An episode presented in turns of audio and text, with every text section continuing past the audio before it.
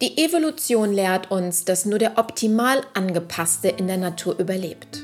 Doch wie angepasst müssen und dürfen wir Menschen in unserem Geist sein, damit Menschlichkeit wieder Einzug hält in Unternehmen und in unser Verhalten?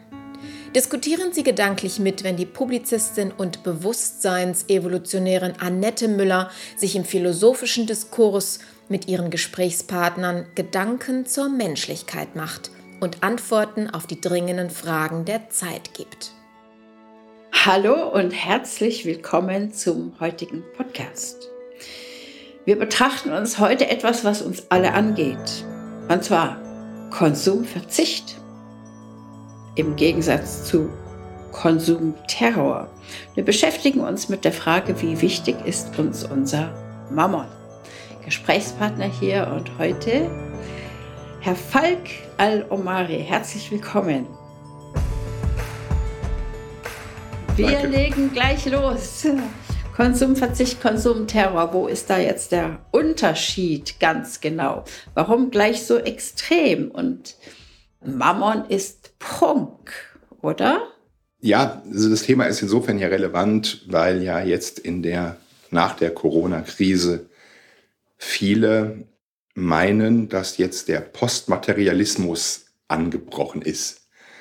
In dem Sinne, dass die Menschen sagen, und viele Philosophen auch sagen, aber auch viele Wirtschaftswissenschaftler, vor allen Dingen auch Soziologen, jetzt ist die Zeit der Umverteilung, jetzt ist die Zeit, wo viele Menschen sich bewusst geworden sind, was eigentlich wichtig geworden ist, gesellschaftlich und sozial, aber auch finanziell.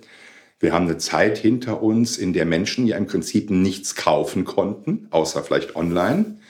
Die Leute waren nur Lebensmittel einkaufen. Alles andere war geschlossen. Das heißt, wir haben das erste Mal in unserer Geschichte, zumindest für die mittelalterlichen und jungen Leute gilt das so, ähm, das ja noch nie erlebt, dass es, dass es irgendwie eine, einen Mangel an etwas gab, dass nicht die omnipräsente Verfügbarkeit von allen Waren und Dienstleistungen da war, und das hat natürlich viel in ihrem Denken zurückgeworfen. Es gibt den schönen Spruch, ähm, manche Menschen kaufen mit Geld, das sie nicht haben, Dinge, die sie nicht brauchen, um Menschen zu beeindrucken, die sie nicht mögen.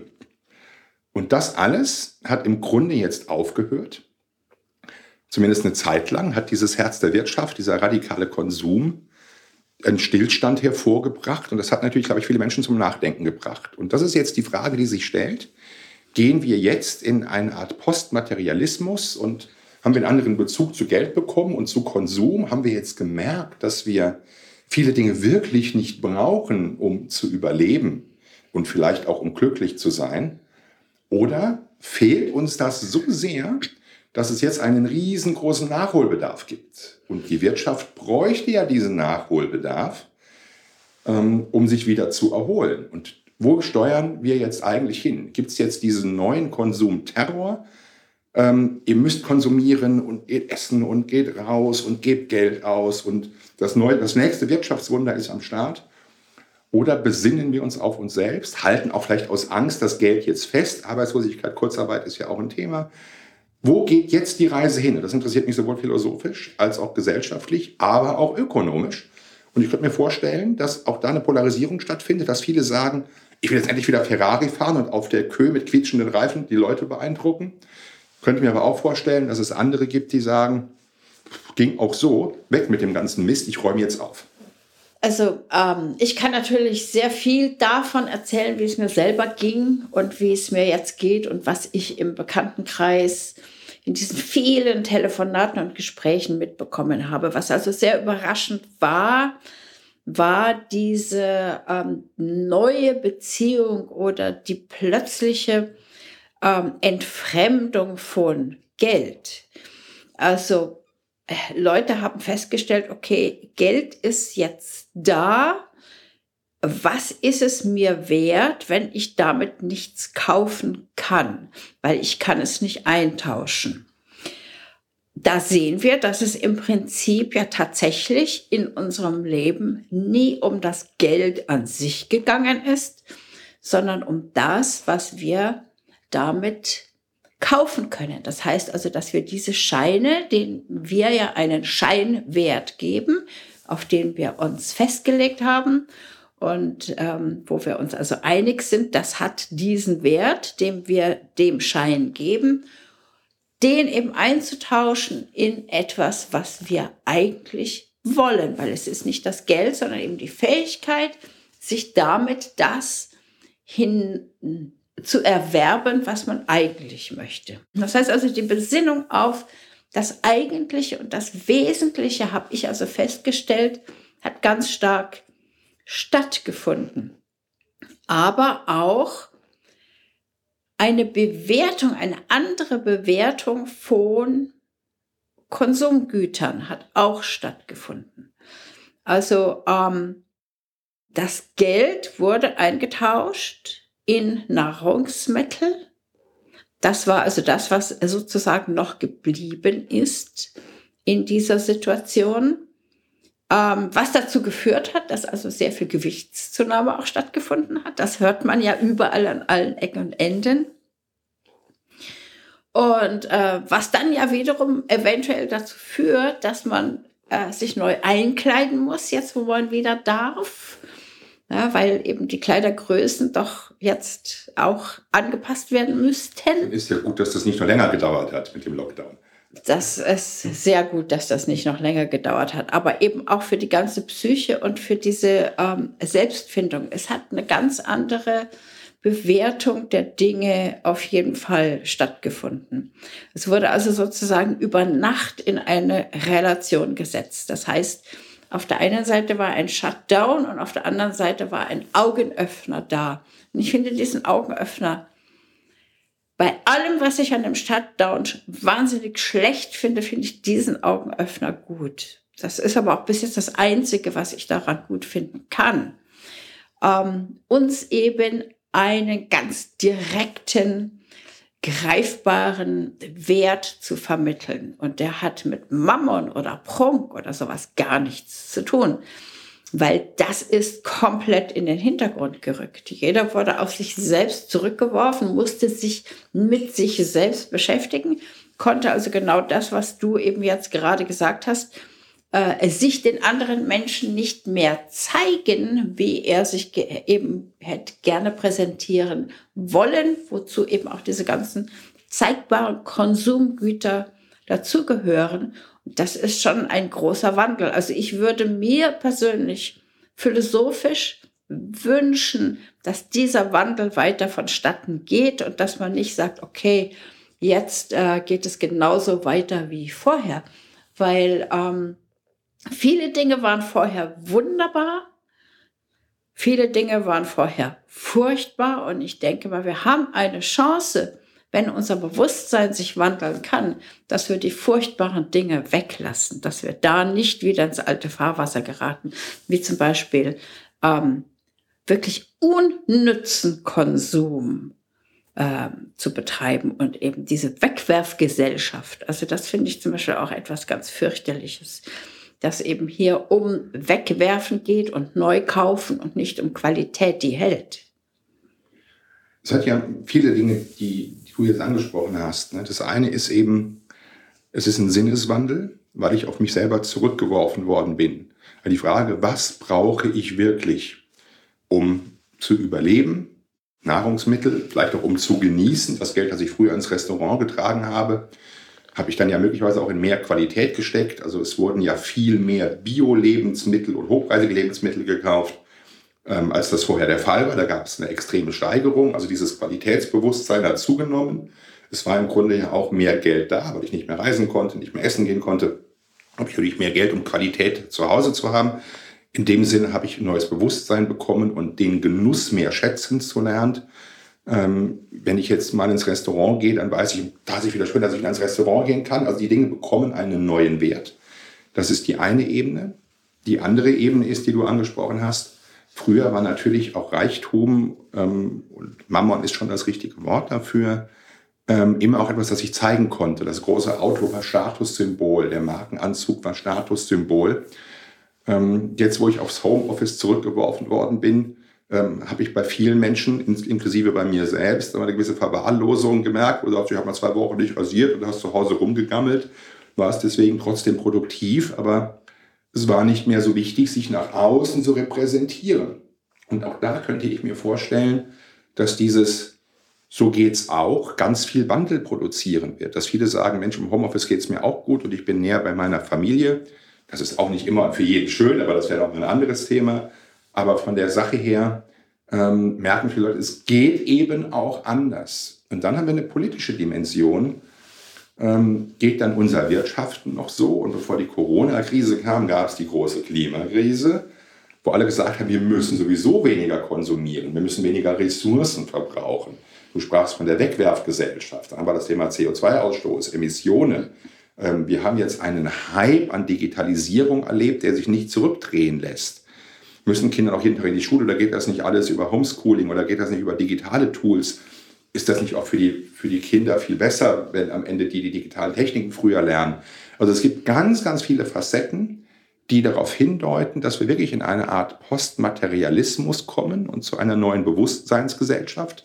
Qualität, Ökologie, innere Einkehr, weniger Repräsentanz nach außen, Status.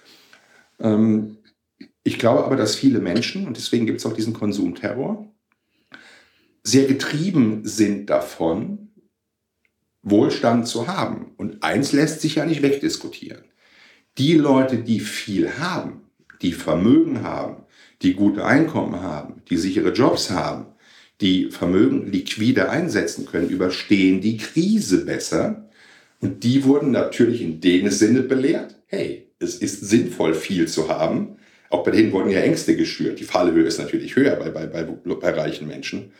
Dann zu sagen, ich muss noch mehr raffen, ich, ich muss noch mehr haben, weil wenn die nächste Krise kommt, überstehe ich es vielleicht nicht mehr so gut. Also dieses Behalten, dieses Anhäufen, dieser Wunsch nach Besitz, der könnte genauso nach oben getriggert worden sein. Und dann ist die Frage, ist das gegenläufig oder ist das nicht sogar Teil der gleichen Medaille? Das, also meiner Meinung nach definitiv Teil der gleichen Medaille ist die andere Seite. Nur genau diese Fragen habe ich eben auch gehört. Ja, jetzt habe ich hier sozusagen Vermögen. Ist dieses Vermögen tatsächlich sicher? Also hinter diesem, dieser Bedürf, diesem Bedürfnis, etwas anzuhäufen, steht ja dieses Bedürfnis nach Sicherheit. Das Bedürfnis nach Sicherheit basiert wieder, das Thema hatten wir schon vorher, auf Angst. Angst, etwas zu verlieren. Ähm, wir werden sehen, ob das, was wir als sicheres Vermögen betrachten, tatsächlich auch in Zukunft so sicher bleiben wird. Ja, es beschäftigen sich ja ganz viele Finanzexperten mit dieser Frage. Wird das Geld abgewertet? Äh, werden Immobilien anders besteuert? Gibt es eine Vermögensabgabe, um jetzt zum Beispiel die sogenannten Reichen an dieser Krise mit finanziell zu beteiligen, dass eben der Staat aus dieser Krise wieder gut rauskommt? Ich denke mal, ähm, wenn wir Wohlstand und eben auch Geld philosophisch betrachten und das in die Tiefe führen, kommen wir aus einer solchen Krise viel besser raus, weil es ist nicht zuträglich, der eigenen Person gegenüber und auch den anderen Menschen gegenüber Dinge zu nehmen. Das heißt eben zu horten.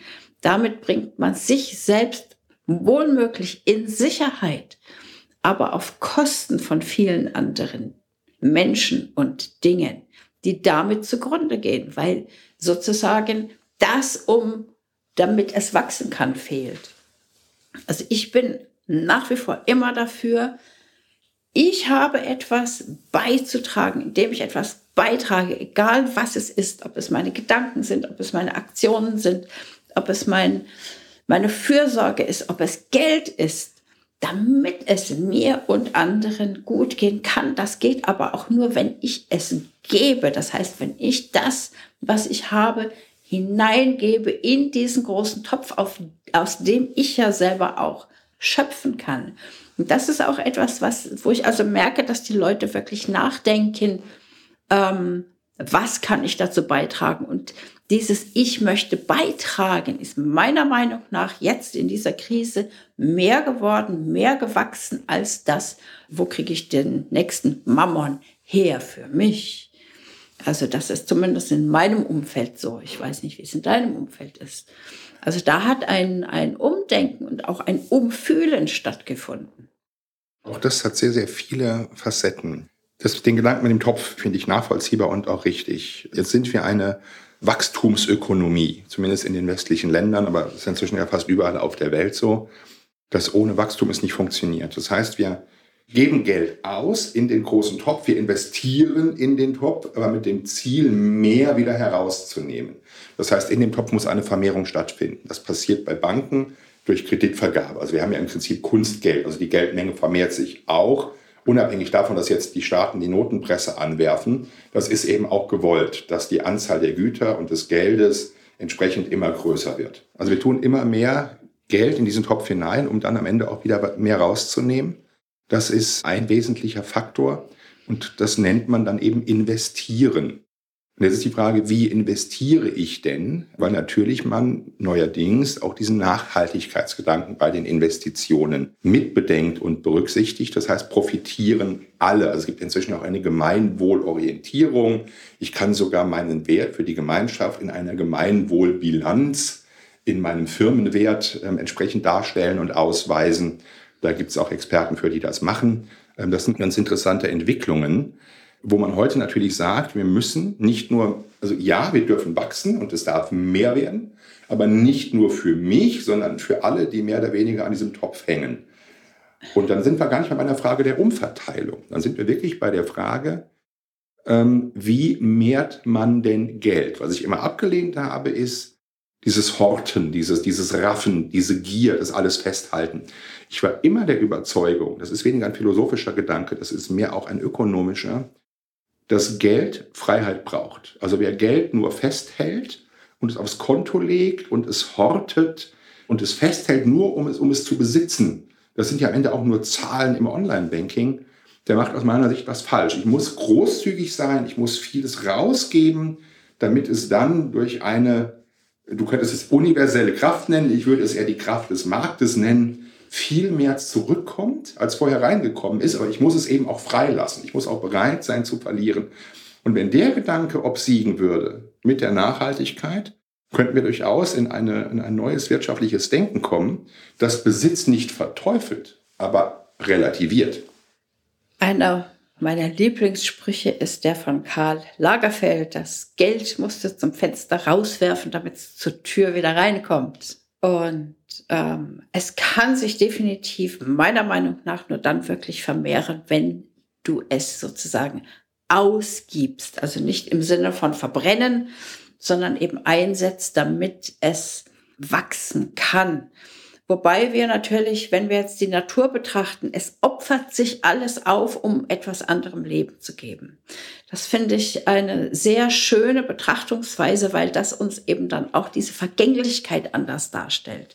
Wir haben ja ganz viel Angst vor dem Wandel, Angst vor der Vergänglichkeit, Angst vor dem eigenen Tod, Angst vor Zusammenbruch. Und wir haben ja auch jetzt gesehen in dieser Krise, der Planet war in Angst. Ja, und ähm, wir mussten uns damit auseinandersetzen, mit diesen Urinstinkten von uns. Und wie gehen wir damit um, wenn wir jetzt wirklich äh, vor dieser rohen, krassen, blutenden Wunde stehen, vor dem, was uns vorher irgendwie ähm, eine Sicherheit gegeben hat. Es war ja im Moment gar nichts mehr da, außer halt die Möglichkeit, okay, äh, wir versorgen euch noch mit Essen, dann ist alles gut. Und somit war dann eben auch die Bevölkerung und das Volk und alles auch ruhig gestellt. In anderen Ländern war das nicht mehr so der Fall. Wo also der Lockdown dazu geführt hat und jetzt noch immer dazu führt, dass Menschen eben verhungern. Und das ist ähm, sehr schlimm. Das, was wir machen können, ist wirklich uns selbst die Frage zu stellen, welche Werte habe ich? Was bedeutet für mich Wohlstand. Weil Wohlstand ist ein ganz anderes Wort als Reichtum. Wohlstand bedeutet, ich fühle mich wohl, es geht mir gut. Dazu gehört alles, dazu gehört Qualität, dazu gehört Essen, dazu gehört eine gute Gesundheit, dazu gehören harmonische Beziehungen, dazu gehört alles zu diesem Wohlstand. Und Wohlstand ist etwas sehr Gesundes wogegen ein Reichtum sehr schnell ungesund werden kann, wenn er eben dadurch zustande gekommen ist, äh, indem ich andere bestehle, indem ich andere ausbeute, indem ich äh, Kriege finanziere, indem ich Tod und Not produziere. Das ist ein ganz, ganz, ganz, ganz schlechter Reichtum. Der bringt nichts Gutes mit sich. Und ähm, womöglich werden diejenigen, die auf diese Art und Weise reich sein, schon irgendwie auch eine Art Glücksgefühl empfinden. Aber ob das nun wirklich menschlich ist, wage ich zu bezweifeln. Insofern ist es gut. Wie gesagt, ich komme wieder zurück zu diesem Thema, das Geben. Da gibt es ja diesen abgedroschenen Spruch, den keiner so richtig versteht und auch nicht mag. Geben ist seliger denn nehmen. Aber wenn wir uns das ganz genau anschauen, dann ist das richtig. Dann stimmt das einfach, weil dadurch eben Fülle entstehen kann. Und das heißt also, die Mineralien im Boden, die opfern sich selbst, weil sie von diesen Baumwurzeln aufgezogen werden. Sie gehen den Stamm hoch und produzieren zusammen mit äh, dem Sonnenlicht, produzieren sie einfach diesen Baum, die Blätter, die Blüten und die Früchte. Mit dem Ziel, dann aber wieder selbst zugrunde zu gehen und Humus zu stiften, damit wieder neues Leben entstehen kann. Das ist eben ein ewiger Kreislauf. Und so reden wir ja auch von einem Geld- und einem Wirtschaftskreislauf. Ja. Ich würde gerne das Thema geben ist seliger der Nehmen, auch nochmal auf eine ökonomische Dimension versuchen zu heben. Ähm, ist nicht Konsum nicht sogar auch Bürgerpflicht? Jetzt rufen ja im Moment ähm, Politiker dazu auf, geht öfter essen, damit die Restaurants überleben können, damit die ihr Auskommen sichern können. Ich merke an meinem eigenen Verhalten, dass ich viel, viel großzügiger, noch großzügiger als sonst Trinkgeld gebe, um die Gastronomie zu unterstützen. Ich gehe, obwohl ich diese Masken schrecklich finde, gerne in einen Laden, kaufe viel und teuer ein, nicht um es zu besitzen. Also natürlich kaufe ich nur Dinge, die ich brauche, aber ich tue das mit einem ganz anderen Bewusstsein. Damit tust du auch was für den Handel und ich gehe damit deutlich bewusster um. Ist nicht, nicht nur jetzt, sondern eigentlich schon immer, Geld ausgeben, Geld investieren, konsumieren und damit etwas für den Wirtschaftskreislauf tun, nicht eigentlich das, zu, das, das letztlich zutiefst soziale Verhalten für die Gesellschaft. Also ist Kaufen nicht sozial, ist Kaufen nicht sogar Bürgerpflicht, damit andere auch eine gute, ein gutes Auskommen haben. Und damit ist Reichtum ja etwas Positives und Konsumverzicht wäre am Ende asozial. Das steht aber im krassen Gegensatz zu dem, was uns ähm, die Fridays for Future Kids suggerieren wollen, dass man besser gar nicht mehr konsumiert. Ja, also wer sagt, wir konsumieren besser gar nicht mehr, soll einfach mal aufhören zu atmen und dann wird er sehen, wie weit er kommt. Weil dieses Konsumieren ist einfach ein Einatmen und ein Ausatmen, ein Einatmen und ein Ausatmen. Das ist für mich eben das Geld, nicht in diesen Geldscheinen, sondern eben dieser Wert, den wir ihm gegeben haben, weil wir eben diesen Wert eintauschen können. Dieser Wert des Geldes, damit meine ich also nicht den Geldschein, sondern diesen tatsächlichen Wert, den wir eintauschen können, ist für mich ähm, sowas wie Luft, wie Sauerstoff, wie Lebenselixier. Wir sind uns einig geworden, indem wir gesagt haben, okay, wir transportieren jetzt nicht mehr den Esel, den gebe ich jetzt dir und du gibst mir dafür die zwei Säcke Reis, sondern wir haben etwas, was wir leicht transportieren können und können das eben auch eintauschen. Das ist sehr praktisch. Und das ist die Förderung des anderen und die Dankbarkeit dafür, dass er etwas tut, etwas geschaffen hat, was mir wieder zugutekommt.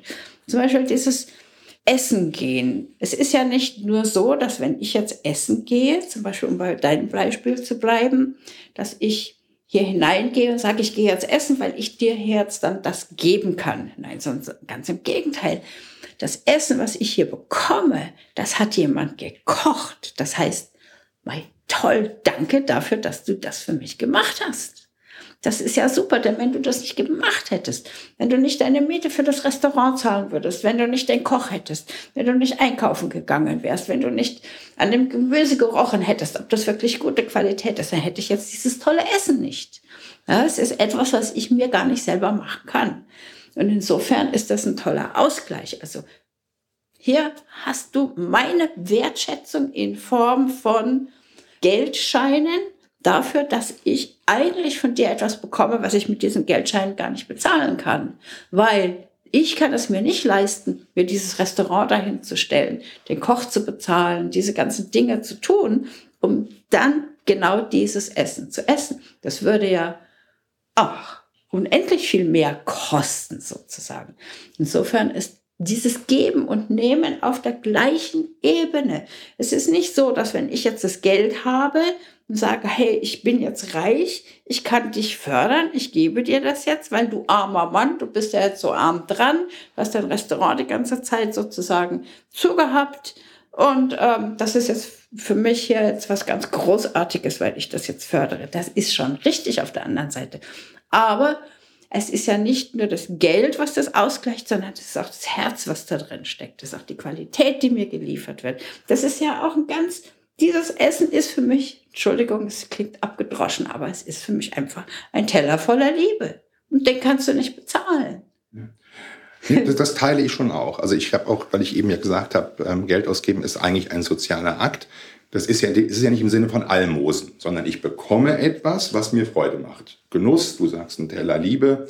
Ich bekomme etwas aus einer Wertschöpfung heraus, in der andere Menschen etwas hineingetan haben. Das nehme ich mir, dafür gebe ich etwas zurück. Und ich gebe gerne etwas mehr, je mehr von dieser Liebe ich spüre. Das nennt man dann eben Wertschöpfungsprozess. Ein anderes Beispiel, ich, ähm, ich sammle Kunst, ich ähm, unterstütze junge Künstler und kaufe auch dann öfter mal deren Bilder. Und ich sage dann auch immer, das ist ja ein Stück von denen. Das, das ist nicht einfach ja irgendein Bild, das ist nicht irgendein Kunstdruck von, von, von, von Amazon oder von einer anderen Online-Plattform, der einfach massenhaft produziert worden ist, sondern das ist ein Unikat, wo ein Mensch oder mehrere Menschen mit Inspiration, mit Liebe, mit viel Geist etwas Künstliches mit ihren eigenen Händen geschaffen haben. Das ist ein Stück von denen selbst. Und deswegen sage ich immer, auch wer Kunst sammelt, muss sich mit den Künstlern beschäftigen ähm, und nicht nur gucken, äh, was hat das Ding für etwas, wie gewinnt es an Wert. Und Kunst ist eh schwierig im Wertzuwachs. Das kann ich vorher gar nicht, gar nicht definieren. Sondern ich kaufe ein Stück der Seele dieser Menschen oder ein Stück von dem, was zumindest aus der Seele herausgeflossen ist. Und so ist es beim Essen eben auch. Ähm, Kochen ist Kunst. Ne? Das, das, die Kombination von Gewürzen, die, ähm, der, der Materialeinkauf, die Qualität und die gesamte Wertschöpfung von irgendwo in Indien wächst äh, ein Gewürz, das wird nach Deutschland transportiert, es wird dann auf einem Markt verkauft, es wird kombiniert mit anderen Dingen, die aus anderen Teilen der Welt kommen und zu einem Kunstwerk veredelt. Und dieses Bewusstsein für die Wertschöpfung, die ist ja sehr ökologisch und sehr nachhaltig und sie bringt uns auch in unserem Konsum auf eine höhere Werteebene. Und wenn die zwangsläufig auch zu höheren Preisen führt, damit alle in der Kette besser leben können. Auch das hat uns ja Corona gelernt, wenn ich jetzt an die Skandale in der Fleischindustrie denke und unter die menschenverachtende Bedingungen, wo die Menschen dann das Fleisch produzieren und bearbeiten. Wenn wir das beenden wollen, werden wir zu einem höheren Bewusstsein kommen müssen. Die wird aber zu höheren Preisen führen müssen. Du hast den Tauschwert oft angesprochen. Also ich werde dann mehr eintauschen müssen. Und so könnte trotzdem der Kuchen größer werden, im Sinne von, ich will mehr rausnehmen, als ich reintue. Und es wäre trotzdem nachhaltig. Siehst du diese Entwicklung oder denkst du eher, dass das eine Zweiklassengesellschaft werden wird, dass Leute wie wir vielleicht so denken? Das ist ja auch, wenn man ehrlich ist, ein sehr elitäres Denken. Also es ist ja sehr elitär zu sagen, ich kann mir das eben leisten und ich denke eben so und ich gehe eben nicht zum Discounter und ich möchte eben nicht das billigste Fleisch, ähm, sondern ich möchte rein die funktionalen Dinge haben. Ich kann es mir eben nicht leisten und landen wir da nicht doch bei einer Frage von einer sozialen Gerechtigkeit? Da haben wir ein ganz tolles äh, Thema, das ist die Gerechtigkeit. Da sollten wir uns nochmal zusammensetzen, weil es die für mich gar nicht gibt und gar nicht geben kann. Ähm, das ist, das ist das Problem. Meiner Meinung nach verdienen die Leute nicht genug.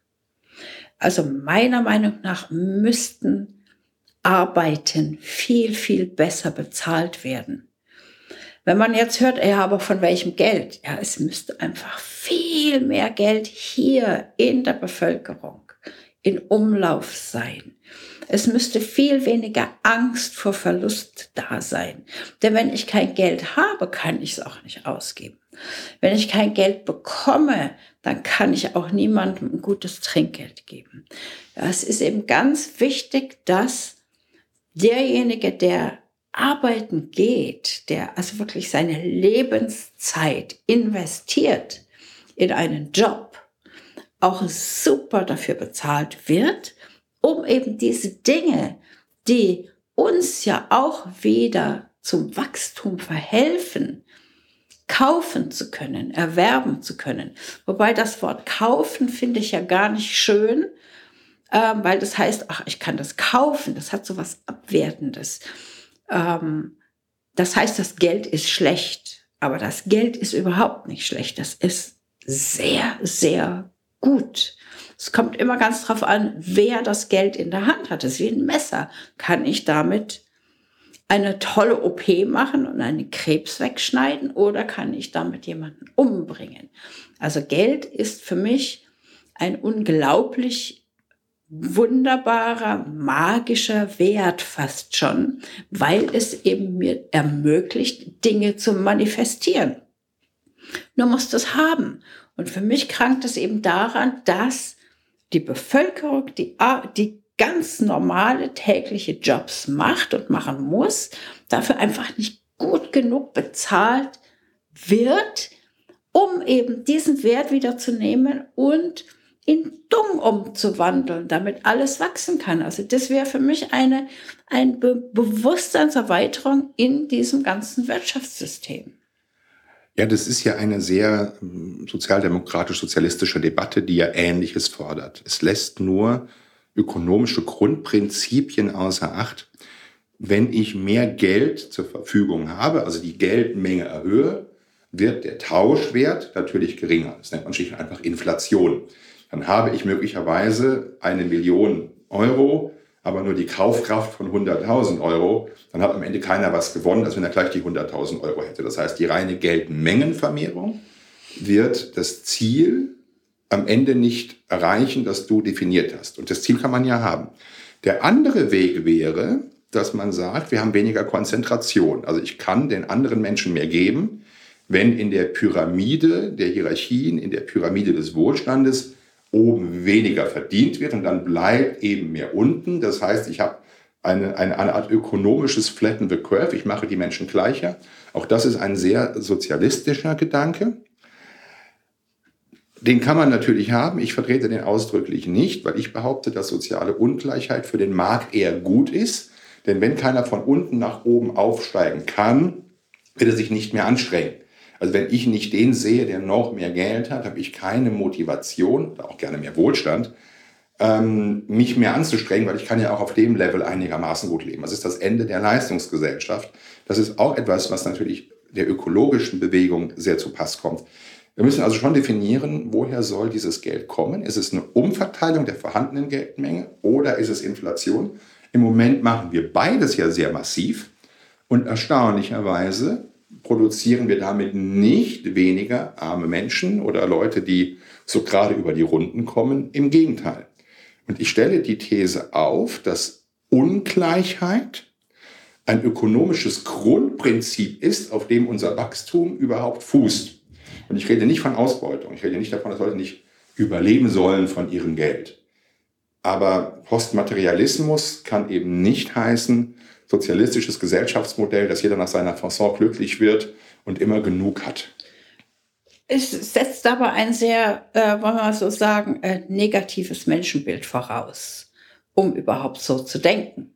Ich habe ein ganz anderes Menschenbild, auch nach der Corona-Krise, auch noch, obwohl ich da ja sehr viel zu bemängeln habe. Ähm, das bedeutet, der Mensch strebt nur ähm, nach einem Wachstum, weil er etwas sieht, was er auch erreichen möchte. Das heißt, hier haben wir dieses, der Antrieb ist hier der Neid. Ja, das muss aber nicht sein. Der Antrieb kann doch ähm, Kreativität sein. Also für mich ist jeder Mensch ein Schöpfer, jeder Mensch ein jemand, der etwas kreiert. Jeder Mensch ist ein Genie von Anfang an. Für mich werden hier die kleinen Babys als Genies geboren und werden dann gleich gemacht. Aber das ist wieder ein anderes Thema. Das würde ich aber gar nicht, gar nicht im Widerspruch sehen. Es geht nicht um Neid. Und Neid kann etwas sehr Positives sein, im Sinne von weißer Neid, ich möchte das auch erreichen. Sondern es geht ja eher um die Frage, dass ich ein Ziel brauche. Ich muss mich an etwas orientieren. Ich muss zu etwas hinstreben mit meinem Genie. Und dieses zu etwas hinstreben braucht eine Perspektive. Und in der Corona-Krise sind ja deswegen so viele Menschen so böse und so ins Nichts gefallen. Nicht nur, weil plötzlich der Konsum wegfiel, sondern weil es keine Planbarkeit mehr gab, keine Perspektive mehr gab und alle Ziele zusammengebrochen sind. Und genau da liegt eben das Problem. Wenn ich den Menschen die Ziele nehme die, und sich das dem Orientieren an anderen nehmen, dann töte ich Leistung. Und da liegt das Problem da bin ich ganz anderer Meinung, weil was jetzt weggefallen ist, ist, wir waren bei dem Thema Konsumterror. Der Konsumterror konnte nicht mehr stattfinden, der war über Nacht weg. Es sind ja auch diese ganzen Ziele, es sind ja diese, Bedürf diese Bedürfnisweckungen, ähm, auf die unsere Gesellschaft auch aufbaut. Und das sind ja alles falsche sind ja falsche Ideale, sind ja keine richtigen Ideale. Ja, das heißt, da müssten wir uns als Mensch erstmal neu finden, um zu sehen, welche ethischen Werte habe ich denn jetzt oder was kann daraus entstehen? Was kann daraus tatsächlich menschliches und wertiges entstehen? Ja, also kann sein, dass wir jetzt ein bisschen aneinander vorbeireden, weil du das sehr von der politischen, wirtschaftlichen, ökonomischen Seite aussiehst und ich eben wieder definitiv das von der philosophischen Seite aussehe, von der rein menschlichen Seite aus. Also richtig, ich finde auch, dass, es, dass wir ein Beispiel brauchen, aber wir brauchen richtig gute Beispiele. Wir brauchen nicht die alten Beispiele von vor 20 Jahren, der Cowboy auf dem Pferd mit der Zigarette, ja, sondern da sehen wir ja, wie sich unsere Gesellschaft schon geändert hat. Und das, was uns als Beispiel gezeigt wird, ist meiner Meinung nach völlig unmenschlich. Das, das führt die Menschen weg zu Zielen, die sie nicht zu sich selbst bringen. Das sind Ziele, die rein jemand anderem dienen. Und zwar jemandem, der dann den Mammon zeigt.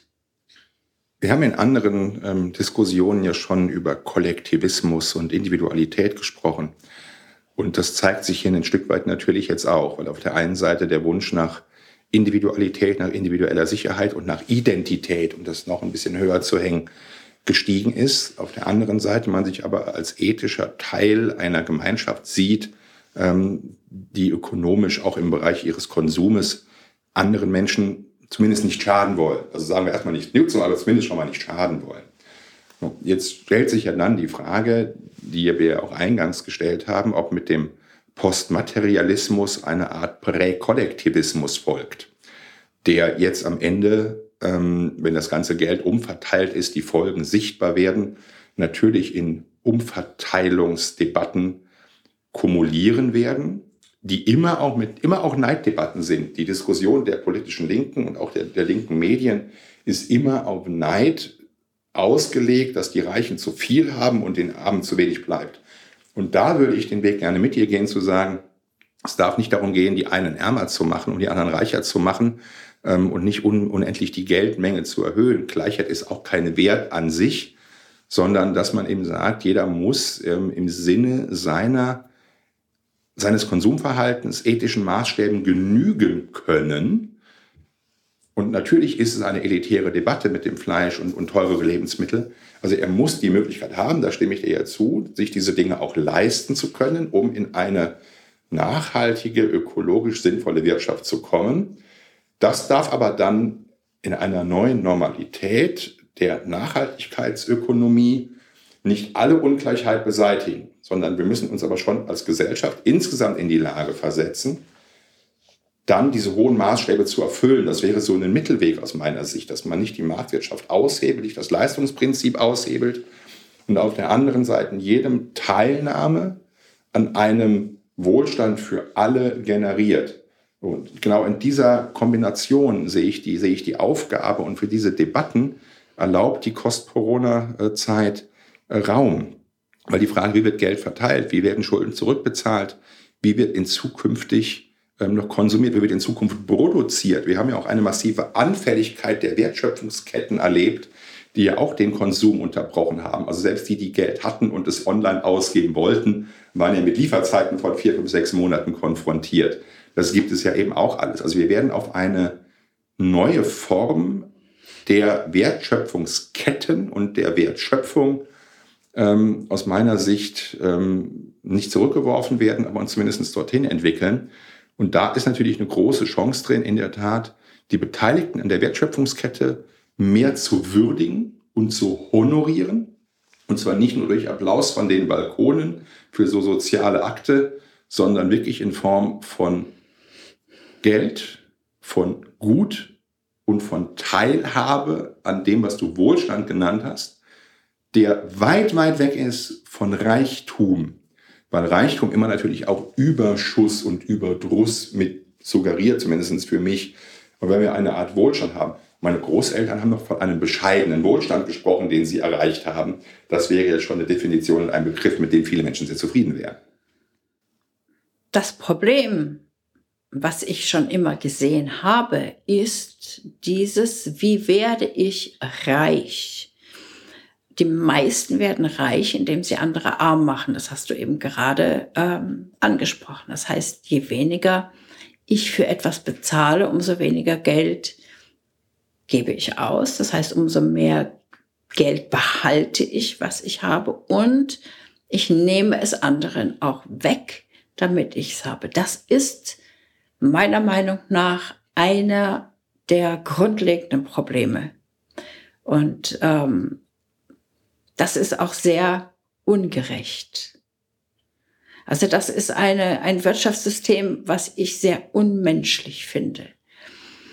Ähm, es geht nicht darum, dass jetzt jemand noch mehr leisten muss, um eben mehr Geld zu verdienen oder sich an irgendetwas bedient, ohne Leistung zu bringen. Ich denke mal, dass die Leistung selbst an sich schon sehr befriedigt, weil ich ja etwas leisten kann. Ich kann etwas zusteuern. Und ein Applaus macht mich nicht glücklich, sondern diese Leistung muss auch entsprechend honoriert werden. Und das ist, da krankt es im Moment wirklich dran. Also die Leistung muss honoriert werden und die Geldmenge ist ja da. Es ist ja nicht so, dass wir das jetzt unbedingt normalerweise hätten drucken lassen müssen, sondern die Geldmenge ist da. Es ist nur total falsch verteilt. Ja, das ist das ist das, was ja auch viele Wirtschaftsökonomen immer sagen. Das Geld ist da, das es gibt Geld wie Heu auf dieser Welt.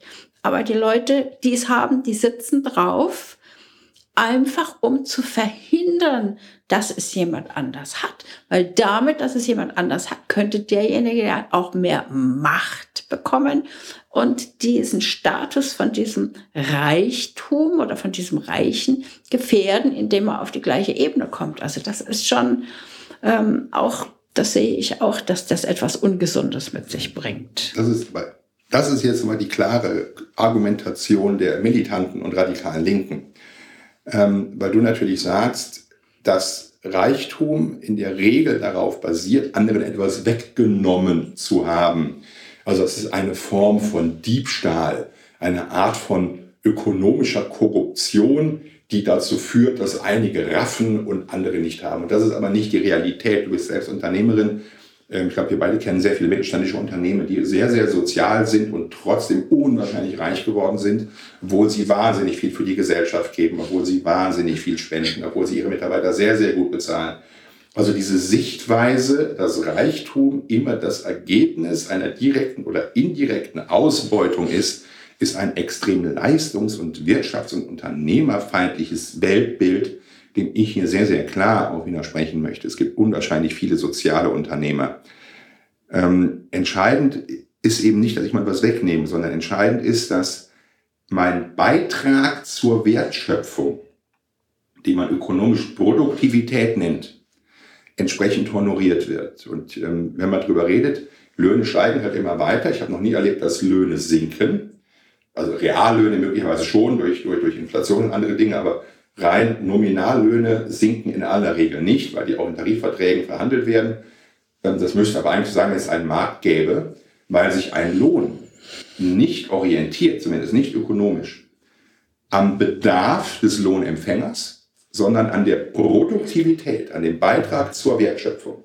Und wenn ich diesen Beitrag zur Wertschöpfung erhöhen kann, indem ich den Mitarbeiter befähige, mehr Leistung zu bringen, mehr zu schaffen in kürzerer Zeit, eine andere Wertschöpfungstiefe zu erbringen. Und wenn ich auf der anderen Seite dem Produkt einen höheren Preis gebe, weil ich die Wertschöpfungsteile jetzt höher schätze, dann habe ich trotz Marktwirtschaft etwas Sinnvolles für die Menschen getan, und es ist eben nicht Teil einer Ausbeutung. Es ist nicht illegitim, Gewinne zu machen. Es ist nicht illegitim, reich zu werden. Es ist nicht illegitim, Innovationen zu schaffen mit dem Ziel, an denen zu partizipieren und von denen auch zu profitieren. Profit ist nichts Unethisches. Das ist auch noch nie gewesen. Deswegen möchte ich diese Verteilungskämpfe, die du ansprichst, nicht haben. Sondern ich möchte gerne eine, eine Wertschöpfungsanerkennungskultur, in dem Prozess haben, der Unterschiede zulässt, auch krasse Unterschiede zulässt und trotzdem den Menschen Teilhabe an einer nachhaltigen Wirtschaft erlaubt, dann sind wir aus meiner Sicht auf dem Weg zu einer gerechteren Welt. Aber nicht, indem ich die Reichen brandmarke als Diebe, Ausbeuter und Untreue. Das ist die Sicht des Finanzamtes. Der Einzige, der raubt, ist der Staat. Der tut nichts und nimmt dir das Geld einfach weg. Das ist aber nicht der Unternehmer, der diese Wertschöpfungskette und Produktivität überhaupt erlaubt. Also ich sehe da keinen großen Unterschied zwischen dem Unternehmer und dem Staat. Weil wir sehen ja, dass der Staat wirtschaftlich funktioniert. Das ist ja ein Wirtschaftssystem. Der Staat schafft aber keine eigene Wertschöpfung. Der Staat schöpft in Form von Steuern die Wertschöpfung anderer ab und versucht damit soziale Gerechtigkeit herzustellen. Der Staat selbst erwirtschaftet nichts. Er ist nicht Teil des Wertschöpfungsprozesses. Ich sehe das anders, also ich sehe es philosophisch. Das darf ich ja auch. Ich sehe den Staat als Wirtschaftssystem. Ich sehe den Staat, der Einnahmen generiert aus der Arbeit anderer. Und diese Einnahmen, die er generiert, die steckt er sozusagen in ein Fundament, was dem anderen wieder die Arbeit ermöglicht.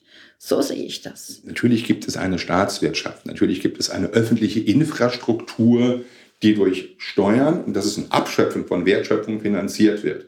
Natürlich ist der Staat auch Auftraggeber für Bauunternehmen beispielsweise oder bei der Deutschen Bahn als Anteilseigner. Natürlich gibt es Staatswirtschaft und staatswirtschaftliche Systeme. Dennoch findet originäre Wertschöpfung nicht auf Staatsebene statt.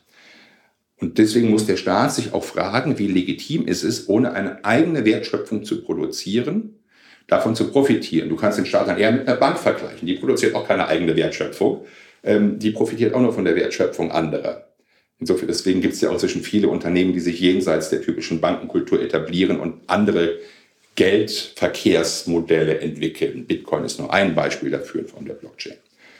Ähm, das sind ähm, Dinge, die durchaus zu berücksichtigen sind. Aber ich würde den Staat dabei gerne außen vor lassen, weil der Staat, wo immer er sich einmischt, Innovation eher verhindert, als sie zu fördern.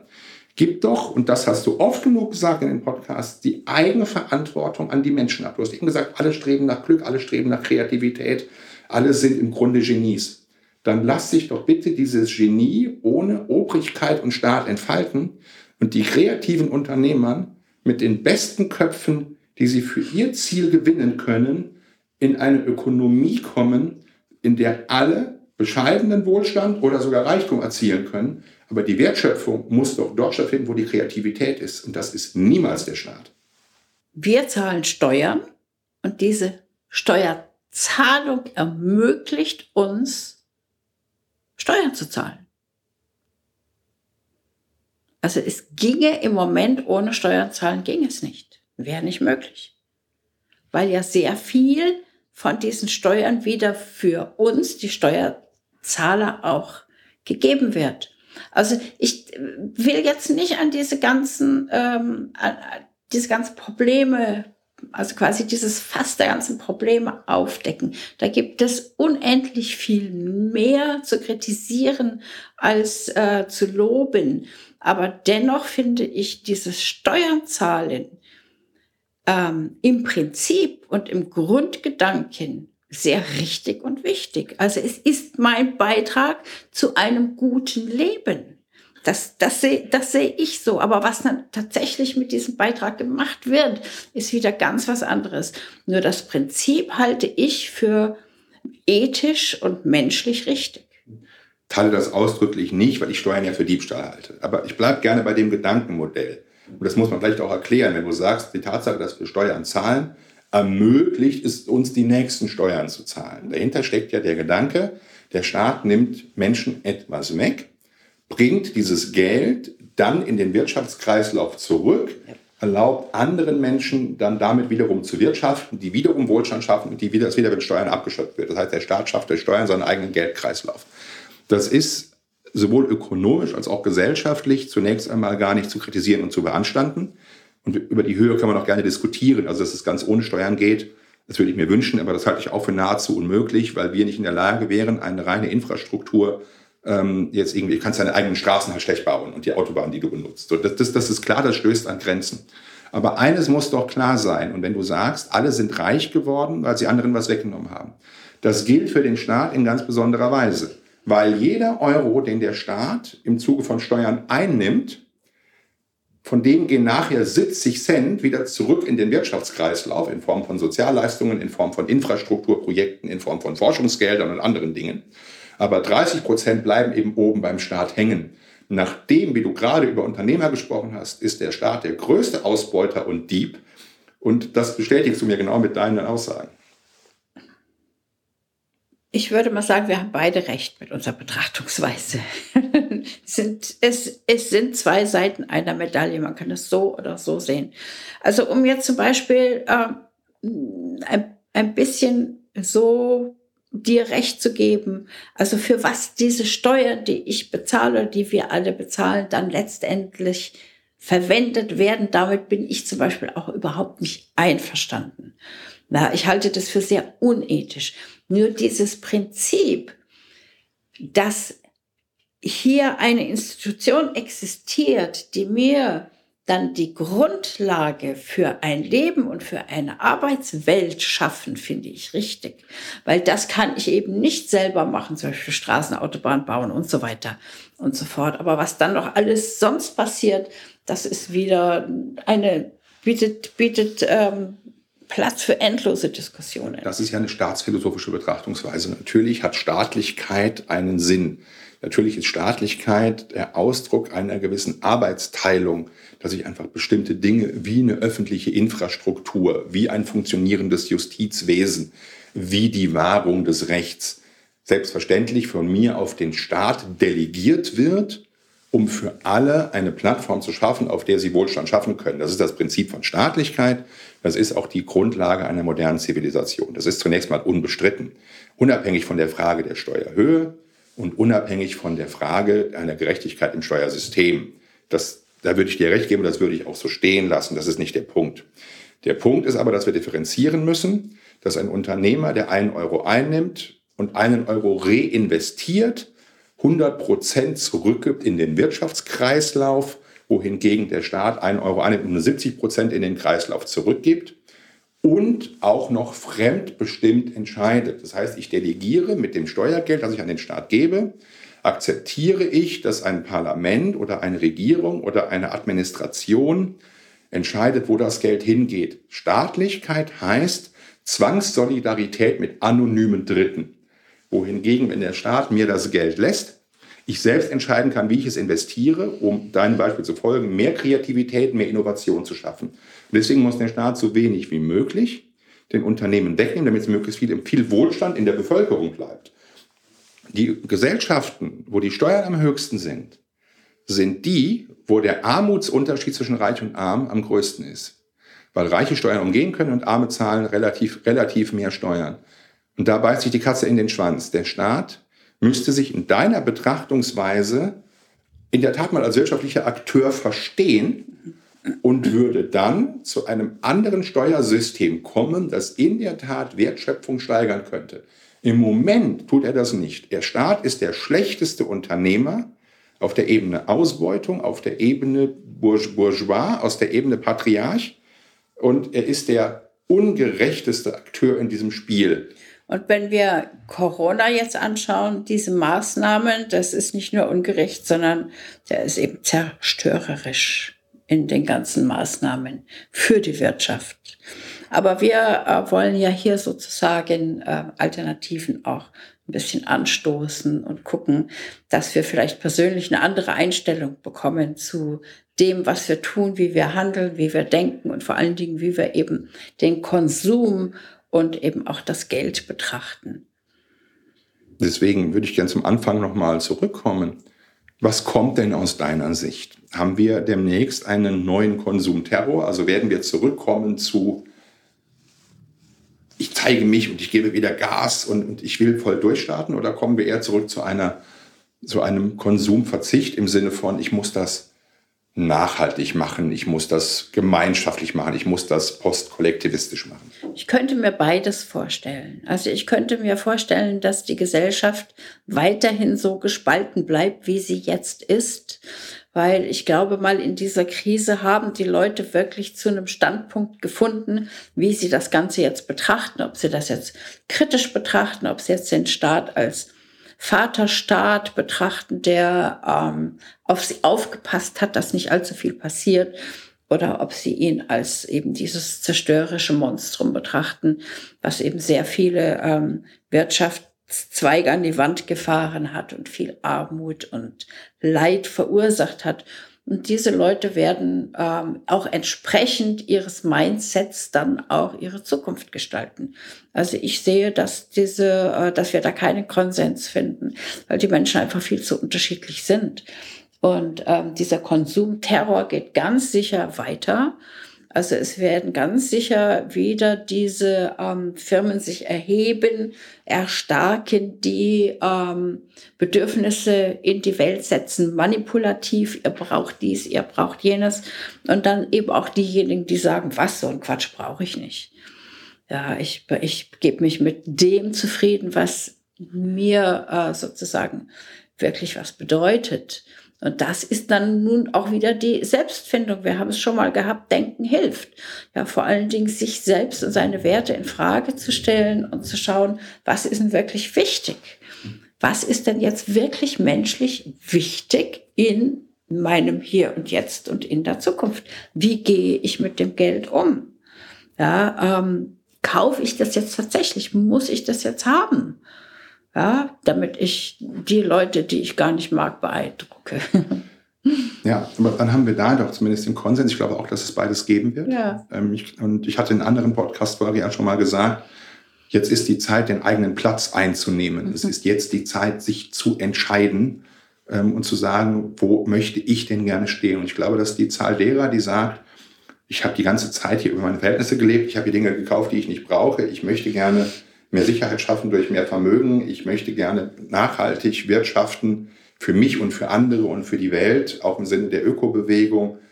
Da wird es sicherlich mehr geben, die viel bewusster agieren, konsumieren und mit Geld umgehen. Und es wird andere geben, die möglichst schnell zu einem Weiter so kommen, weil die alte Welt so schön war. Und wir werden da weiterhin eine sehr, sehr starke Bipolarität erleben. Ich denke, das ist dann das Ergebnis in einer trotzdem sehr kontroversen Debatte. Ja, also ich sehe auch, dass diese, dass dieser Prozess absolut nicht abgeschlossen ist. Also wir äh, werden mit dem Trauma des Lockdowns und mit all dem, was da passiert ist, noch viel zu tun haben. Wir werden weiter schauen, wer sind wir nun eigentlich wirklich und was ist unsere Rolle in dieser Welt, in unserer Gesellschaft. Also diese Selbstfindung, die geht auf jeden Fall noch weiter. Insbesondere auch für Unternehmer, weil wir ja sehen, wie ganz, wie fragil und wie äh, leicht verletzlich das ist, was wir uns geschaffen haben und wie schnell das weg sein kann.